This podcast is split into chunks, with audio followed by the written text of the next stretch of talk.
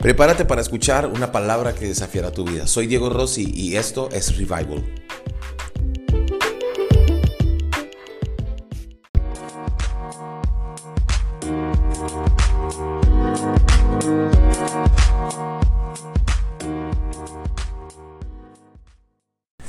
Hola iglesia, estamos muy felices, eh, contentos porque hoy es lunes y cada lunes Dios nos da una palabra, cada lunes adoramos con pasión, cada lunes reímos y yo sé que ustedes están conectados hoy desde su casa, sentados en su sofá o quizá en el teléfono o quizá con toda su familia y, y algo que amamos de nuestras megaconexiones es que no solamente nos reímos y adoramos, sino que también recibimos una palabra de Dios para nuestra vida que nos desafía que nos impulsa a caminar. Y hoy, la palabra de hoy está increíble y quiero que, quiero que usted por favor me preste mucha atención porque estos próximos minutos lo voy a guiar hacia, hacia un pasaje de la Biblia que nos va a desafiar. Y quiero que vayamos a, a la Biblia en Juan capítulo 6 y vamos a ir leyendo unos versículos y vamos a ir colocando para que usted pueda ir leyendo conmigo. Y quiero narrarle un poco de lo que acaba de pasar. Jesús acaba de alimentar una multitud de más de 5 mil personas y esto se convirtió en una locura. Todo el mundo estaba desesperado porque eh, Jesús les diera comida nuevamente. Imagínense que alguien eh, se para en la calle a repartir comida. Eh, al siguiente día todos están esperando que vuelva a dar comida, ¿no? Es algo como que la gente siempre tiende a ser un poco... a esperar que las cosas siempre pasen de la misma forma, pero Dios nunca hace las cosas de la misma forma dos veces según la Biblia. Y esta historia les va a encantar, nos va a gustar mucho. Y vamos a ir a Juan capítulo 6, 22. Recuerde, Jesús acaba de alimentar una multitud de más de 5 mil personas hace poco. Y dice la Biblia, al día siguiente, la multitud que se había quedado en la orilla del lago se dio cuenta de que los discípulos habían tomado la única barca y que Jesús no había ido con ellos. Varias barcas de Tiberias arribaron cerca del lugar donde el Señor había bendecido el pan y la gente había comido. Cuando, escuche esto, cuando la multitud vio que ni Jesús ni sus discípulos estaban allí, subieron a las barcas y cruzaron al lago hasta Capernaum para ir en busca de Jesús. Lo encontraron al otro lado del lago y le preguntaron, maestro, oye, ¿cuándo llegaste acá? Jesús les contestó, les digo la verdad, escuche esto, ustedes solo quieren estar conmigo porque les di de comer, no porque hayan entendido las señales milagrosas. No se preocupen tanto por las cosas que se echan a perder tal como la comida Pongan su energía en la vida eterna, Jesús les dijo, que puede darles el Hijo del Hombre. ¿De quién está hablando Jesús? De Él. Pues Dios Padre me ha dado su sello de aprobación. Nosotros también queremos realizar las obras de Dios, le contestaron ellos. ¿Qué debemos hacer? Jesús les dijo, la única obra que Dios quiere que hagan, voy en el versículo 29 de Juan 6, la nueva traducción viviente, es que crean en el que ha enviado segunda vez que está hablando acerca de él. Si quieres que creamos en ti, le respondieron, muéstranos una señal milagrosa. ¿Qué puedes hacer? Después de todo, nuestros antepasados comieron maná mientras andaban en el desierto. Las escrituras dicen, Moisés les dio de comer pan del, del del cielo. Los israelitas son el pueblo escogido de Dios. Los israelitas, y ya lo habíamos hablado en algún momento, están sometidos bajo el imperio romano.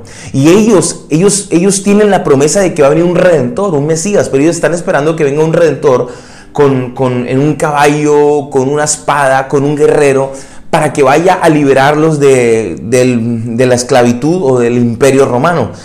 Entonces, eh, en este momento viene algo que se va a destrabar un poco y que usted va a empezar a notar. Ellos le dicen, a ver, muéstranos una señal. Las escrituras dicen, Moisés les dio de comer pan del cielo. Jesús les, les, respondió, les digo la verdad, no fue Moisés quien les dio el pan del cielo, fue mi Padre y ahora Él les ofrece el verdadero pan del cielo. Versículo 34. Señor, le dijeron, danos siempre ese pan todos los días. Jesús le respondió, tercera vez que habla de él, yo soy el pan de vida, el que viene a mí nunca volverá a tener hambre, el que cree en mí no tendrá sed jamás. Entonces, eh, eh, imagínese eso que Jesús acaba de decir. Mm, versículo 41. Entonces la gente comenzó a murmurar en desacuerdo porque él había dicho, yo soy el pan que descendió del cielo. Ellos decían, ¿acaso no, este no es este Jesús, el hijo de José? Conocemos a su padre y a su madre. Y ahora, ¿cómo puede decir yo descendí del cielo? Jesús le contestó, dejen de quejarse por lo que dije. Quiero que presten mucha atención y no se distraiga porque va a ir viendo cómo se desenlaza esto. pues nadie puede venir a mí a menos que lo traiga el Padre que me envió y yo lo resucitaré en el día final. Versículo 47, les digo la verdad, todo el que cree tiene vida eterna. Sí, yo soy el pan de vida. Entonces Jesús dice, sus antepasados comieron maná en el desierto. Esta es la quinta vez, cuarta vez que Jesús se nombra. Sus antepasados comieron maná en el desierto, pero todos murieron. Todos conocemos que es el maná. Sin embargo, el que coma del pan del cielo, quinta vez, nunca morirá. Sexta vez, yo soy el pan vivo que descendió del cielo. Todo el que coma de este pan vivirá para siempre. Y este pan que ofreceré y este pan que ofreceré para que el mundo viva es mi carne. Entonces la gente comenzó a discutir entre sí sobre lo que quería decir. Estoy en el versículo 52. ¿Cómo puede este hombre darnos a comer su carne? Se preguntaban. Por eso Jesús volvió a decir, les digo la verdad, a menos que coman la carne del Hijo del Hombre y vean su sangre, no podrán tener vida eterna en ustedes. Versículo 58, y aquí centramos esto, preste atención. Yo soy, sexta vez que Jesús dice, el pan de verdadero que descendió del cielo. El que coma de este pan no morirá, como les pasó a sus antepasados, a pesar de haber comido el maná, sino que vivirá para siempre. En este momento Jesús está hablando algo muy fuerte y algo muy complicado para todos los israelitas. ¿Por qué? Porque para los israelitas Abraham, Moisés son sus patriarcas y el maná es muy importante porque es una señal de la fidelidad de Dios para el pueblo de Israel. Pero ahora Jesús les está diciendo, ese maná no sirve para nada, ese maná fue para un tiempo y ya no sirve. Entonces Él dice, el que coma de este pan vivirá para siempre. Y eso suena muy fuerte. Versículo 59. Jesús dijo estas cosas mientras se enseñaba en la sinagoga de Capernaum. Wow. Jesús está diciendo esto, pero no lo está diciendo a los vecinos, a los amigos, no, lo está diciendo frente a los sacerdotes, a los que conocen la palabra. Y más o menos es como si yo hoy en plena transmisión dijera, bueno, iglesia, revival, y a todos los que nos ven, que nos están viendo de diferentes partes del mundo, los que nos están viendo por primera vez, quiero decirles algo, a partir de ahora, yo, Diego Rossi, soy el camino, la verdad y la vida. Ya lo que ustedes aprendieron de que Jesús los salvó, ya no. Ahora yo soy el que los salva. Ahora yo soy el que les doy vida eterna. ¿Se imaginan que yo les dijera eso? Usted diría, pero ¿qué está hablando Diego? ¿Qué es lo que está hablando? Eso es una locura. ¿Cómo va a decir que nos salva? Él no puede salvarnos. Pues eso fue lo que Jesús hizo y lo que Jesús dijo frente a la sinagoga. ¿Se puede imaginar la magnitud de lo que Jesús acaba de decir? Es una locura. Es una cosa sacada de una de, una aberración. ¿Cómo Jesús puede decir que ahora Él es el camino, la verdad y la vida? Y esto suena muy brusco. Entonces en ese momento todo el mundo empieza a decir, venga, venga, ¿qué está pasando? Recuerde que Jesús tenía muchos discípulos. Jesús tenía sus doce y dentro de sus doce tenía tres y dentro de sus tres tenía uno que eran los más cercanos. Pero también tenía muchos discípulos. Más que doce. Jesús caminaba con una multitud de gente hombres, mujeres, gente que le servía, gente que ayudaba, gente que predicaba con él, gente que, que apoyaba en muchas áreas. Pero en este momento, cuando Jesús habla esta palabra, entramos al versículo 60, dice, muchos de sus discípulos decían, esto es muy difícil de entender. ¿Cómo puede alguien aceptarlo? Jesús estaba consciente de que sus discípulos se quejaban así, así que les dijo, Ay, perdónenme, yo no quería hacerlo sentir mal. No era mi intención. ¿Saben qué? Voy a cambiar mis palabras. Pero no, Jesús dice, ¿esto les ofende? Pues qué. Si ven al Hijo del Hombre ascender al cielo otra vez. Y entonces Jesús dice, las palabras que yo les he hablado son espíritu y vida, pero algunos de ustedes no me creen. Versículo 65. Entonces les dijo, por eso dije que nadie puede venir a mí a menos que el Padre me lo entregue. A partir de ese momento, muchos de sus discípulos se apartaron de él y lo abandonaron. Y esta palabra, esta palabra nos confronta y esta es una palabra que he estado orando para poderla hablar y enseñar a Revival. Usted que se está viendo que es de la casa, usted que es, eh, le pasaron este link, quiero decirle algo. Este es el momento donde Jesús se para frente a todas las cosas que has vivido y te dice, todo lo que te enseñaron está equivocado. Todo lo que te hablaron de mí es incorrecto. No es así. Es diferente. Yo no soy un profeta más. Yo no soy alguien que puede ayudarte, yo soy tu Salvador, yo soy tu Señor, yo soy el Dios de tu vida. Nadie puede ocupar mi lugar. Y Jesús está diciendo, no hay otro camino entre Dios y los hombres, sino yo. Yo soy el único camino. Jesús no está abriendo el espectro para que podamos meter otras cuñas y podamos meter otras ayudas o podamos meter el horóscopo y el tarot y podamos meter de pronto que alguien me lea el futuro o podamos meter que, que alguien me adivine la suerte. Jesús está diciendo, yo soy el camino, la verdad y la vida. No hay otro camino, no hay otra forma. Yo soy el único que les puede dar vida. Porque los judíos, los israelitas empezaron a decir, pero es que nosotros comimos pan del desierto, el maná que comieron nuestros padres. Y Jesús les dice, sí, comieron el, el maná, pero murieron, no sirve para nada. Y hoy lo primero que quiero enseñarte es, y quiero desafiar tu vida con esto, y sé que suena fuerte lo que te voy a decir, pero es realmente Jesús el Señor de tu vida. ¿Es realmente Jesús el Señor de tu vida? ¿Realmente Jesús gobierna tu vida? Tiene el control total. Dice la Biblia en ese versículo, desde entonces, versículo 66 de Juan, estoy leyendo la nueva traducción viviente, Juan 6, 66, muchos de sus discípulos lo abandonaron. Y yo me imagino a muchos de los discípulos que tenían cantidad diciendo, a ustedes también les dijeron algo diferente, a ustedes también les dijeron que, que todo esto, que, que todo iba a cambiar, que todo iba a ser bonito, que todo iba a ser color de rosa. Y me imagino a los discípulos diciendo, no, yo, yo me voy, yo me voy, yo me voy. Esto que están diciendo es muy difícil, esto que están diciendo es muy complicado, yo no creo esto. ¿Cómo está diciendo hablar que Él es el, el, camino, la verdad, que Él es la vida? No, no, no, esto no, yo me voy, yo me voy. Y muchos empezaron a agarrar sus cosas y se fueron.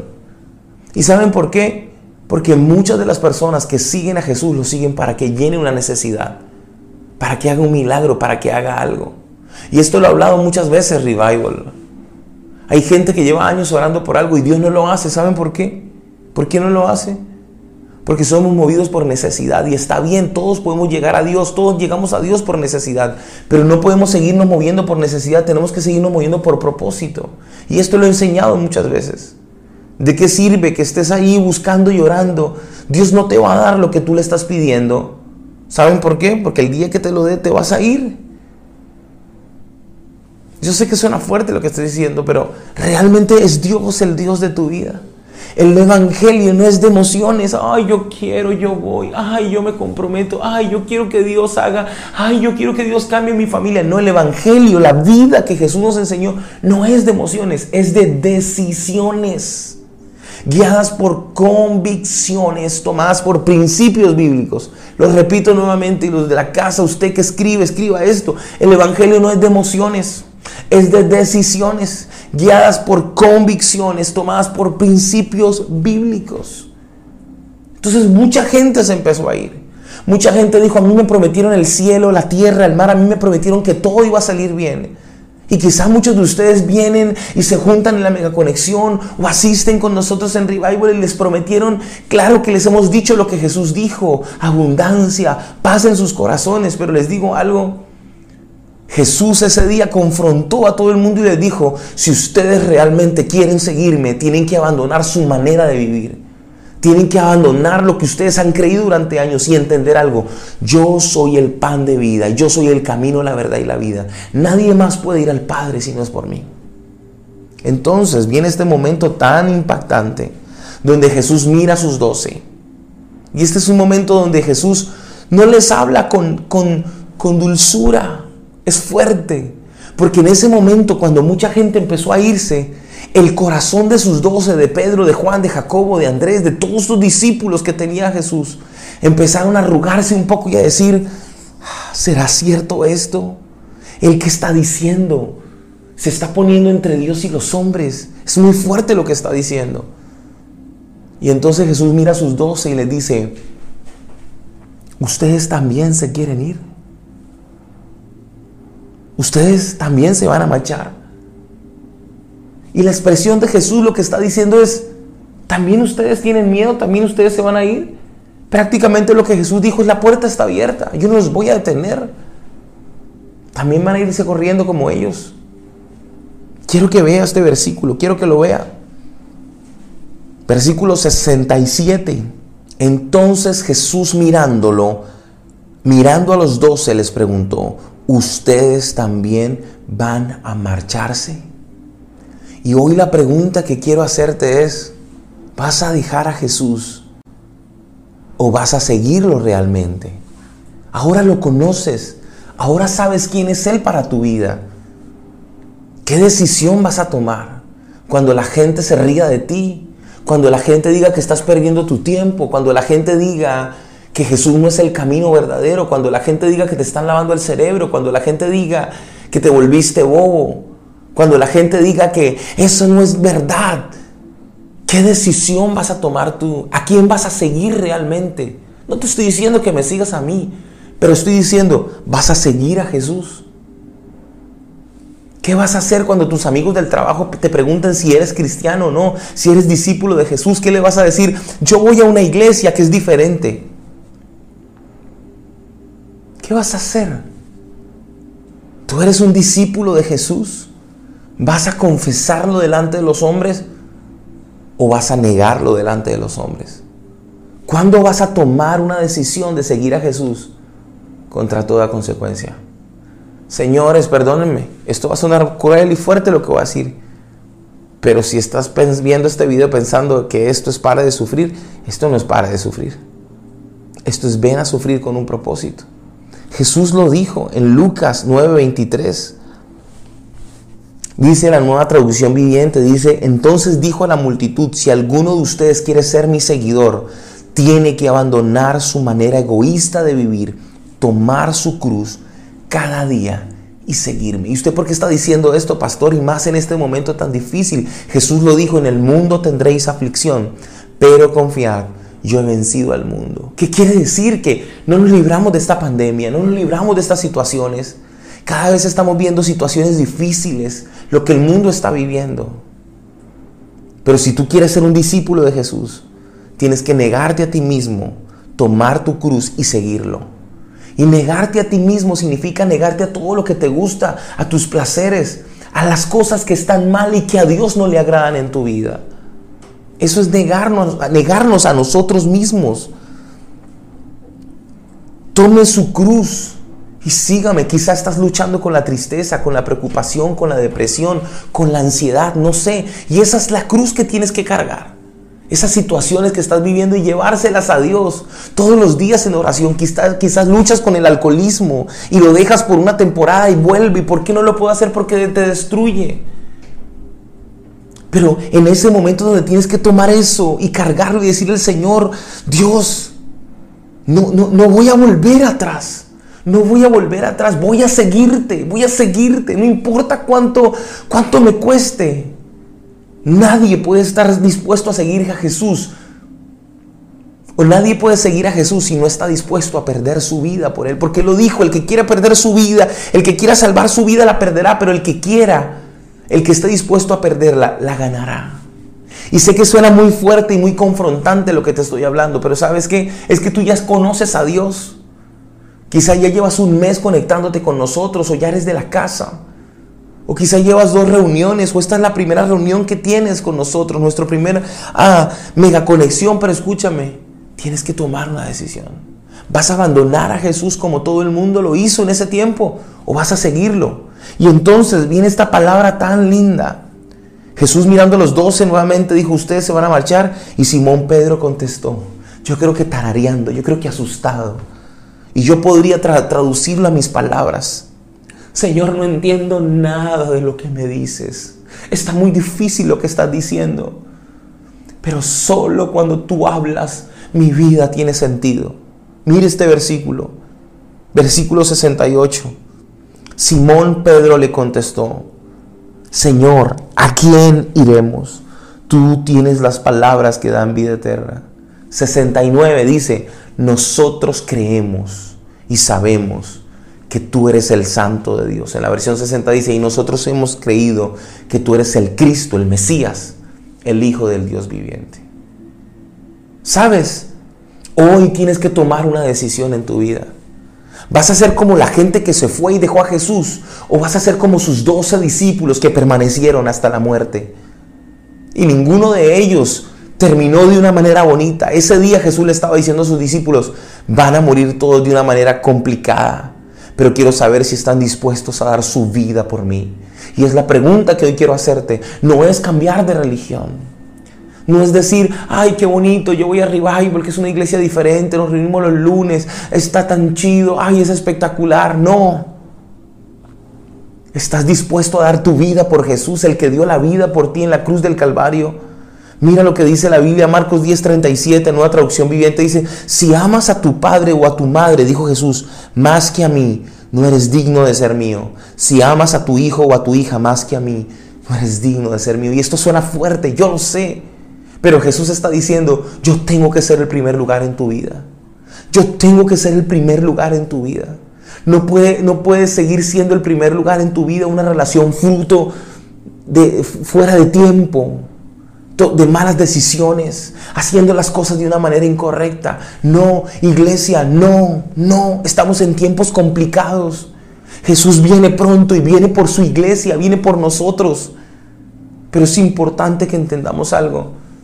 La única manera de ser dignos de ese llamado que Él nos hace es amándolo a Él más que a otra persona. Él tiene que ser el primero en tu vida.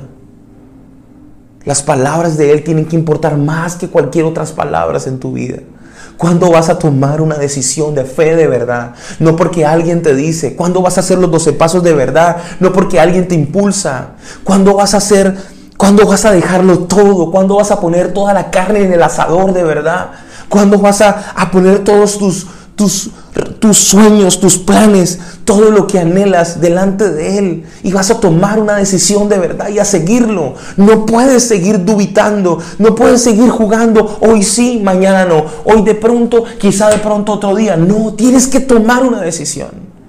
Tienes que seguir a Jesús. ¿Es Jesús realmente el primer lugar en tu vida? Lo segundo que te digo es, ¿Quién está ocupando ese puesto en tu vida? ¿Quién lo está ocupando? ¿Quién está ocupando ese lugar en tu vida? ¿Tu mamá, tu papá, tus hermanos, tus hijos? ¿Tu trabajo? ¿Tu dinero? ¿Tus recursos? ¿Tu auto? ¿Tu casa? ¿Tus inversiones? Dios tiene que ser primer lugar en tu vida. En estos tiempos nos hemos dado cuenta lo frágil que es el mundo, lo frágil que es la economía del mundo, lo frágil que son los inventos del hombre. Pero Jesús dijo que el que hace la voluntad de Dios permanece para siempre. Tú me estás viendo hoy. Y si tú me estás viendo, hoy tienes que tomar una decisión. Estás sentado en tu sofá de tu casa. O estás con el teléfono en la mano. O vas manejando y lo estás viendo en la transmisión. O quizá alguien lo está escuchando al lado tuyo y tú estás diciendo, oh, estoy escuchando. Quiero decirte algo. Un día te pararás frente a Dios. Un día tendremos que dar cuentas por todo lo que hacemos. Y el único que podrá jugar por nosotros será Jesús. Nadie más según la Biblia. La pregunta es, ¿qué decisión vas a tomar hoy? ¿Vas a abandonar a Jesús como lo hicieron estos discípulos? ¿O vas a ser fiel hasta la muerte como esos doce? ¿Cómo vas a hacer? Revival. Nosotros no somos una iglesia light.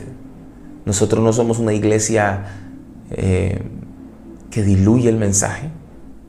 Nosotros somos una iglesia que entiende que estamos dispuestos a dar nuestra vida por el Maestro. Él es todo para nosotros. Cuando uno tiene hijos, uno quiere que sus hijos amen a Dios. Y uno los impulsa, uno los señala. Pero es una decisión que ellos tienen que tomar.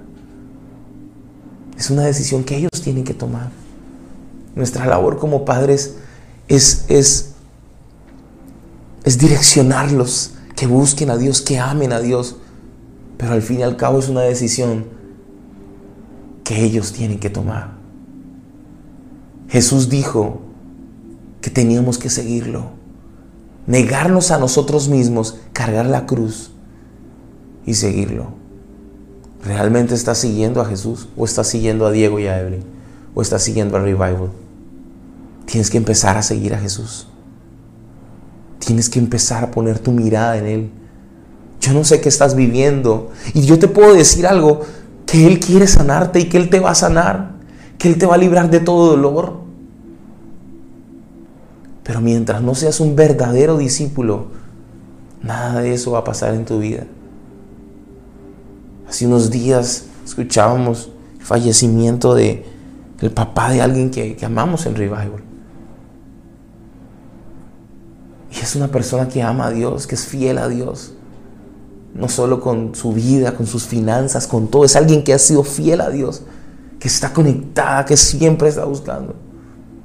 Y una de las palabras que más me impactaba, yo le decía, yo lloraba y decía, Señor, que el corazón no, no, no se ponga a pensar con preocuparse y estresarse y decir, Señor, ¿por qué me pasa esto? Pero ella decía algo que impactó mi corazón y me quebró cuando, cuando yo hablaba con ella por teléfono. Me dijo, Pastor, yo sé quién es Dios para mí. Y eso no lo cambia nada. Y eso, eso solo es una muestra, iglesia, de alguien que sabe en quién ha creído. En alguien en, quien ha puesto su confianza. Hoy quiero desafiar tu vida y que puedas ir a ese nivel al que Dios quiere llevarte. No a un nivel de solamente pedir que Dios haga algo, sino al nivel de estar dispuesto a dar tu vida por Jesús. Porque muchas veces con nuestras actitudes le negamos cuando nos preguntan, ¿y entonces tú en quién crees? Yo voy a la iglesia.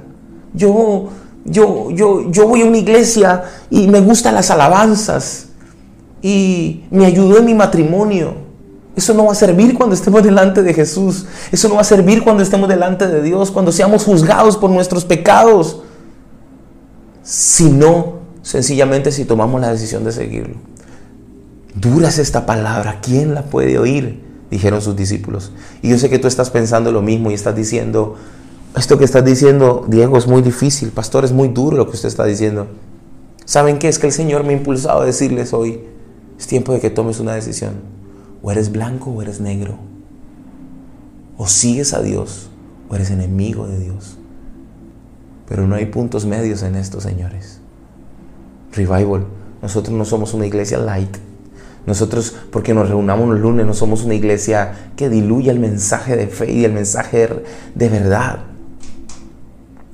Es diferente. Nosotros somos una iglesia que cree, que confesamos a Jesús delante de los hombres. Y hoy que me estás viendo, hoy que me estás viendo, te impulso para que tomes una decisión.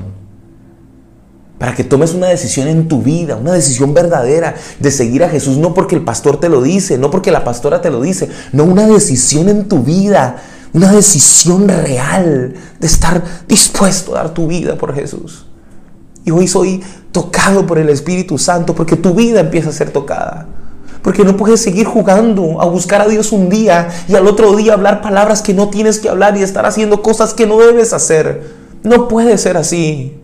No puedes decir hoy todo lo puedo en Cristo que me fortalece y mañana estar maldiciendo y peleando y diciendo, te olvidaste de mí. No puede ser así. Si vas con Jesús, vas hasta las últimas consecuencias, hasta el último momento. O si no, no lo sigas. El que, el, que quiere venir en pos de mí, dijo Jesús, tome su cruz. Niéguese a sí mismo, tome su cruz y sígame. Lo tercero que quiero decirte hoy es, sigue a Jesús, no a la gente. La gente se equivoca, Él no.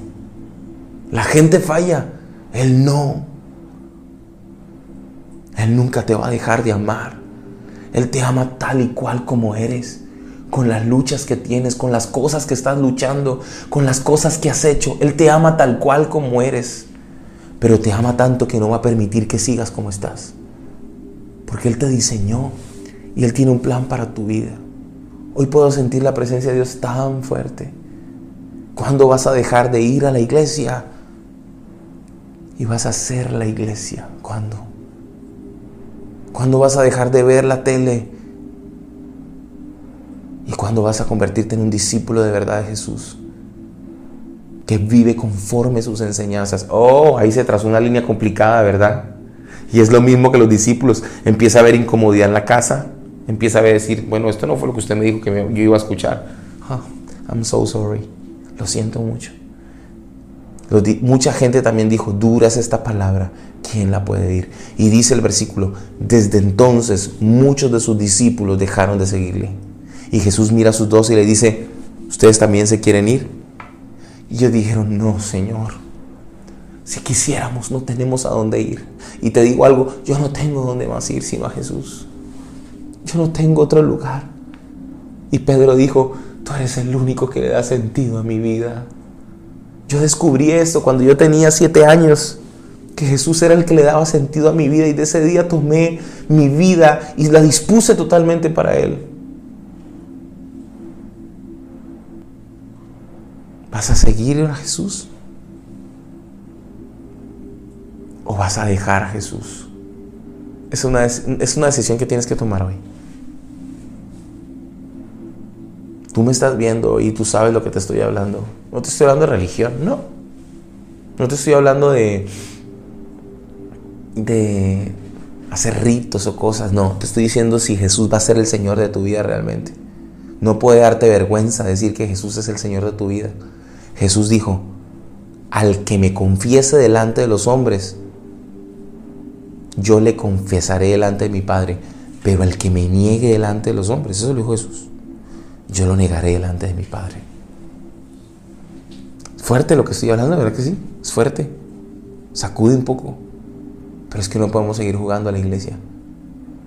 Tienes que empezar a hacer la iglesia.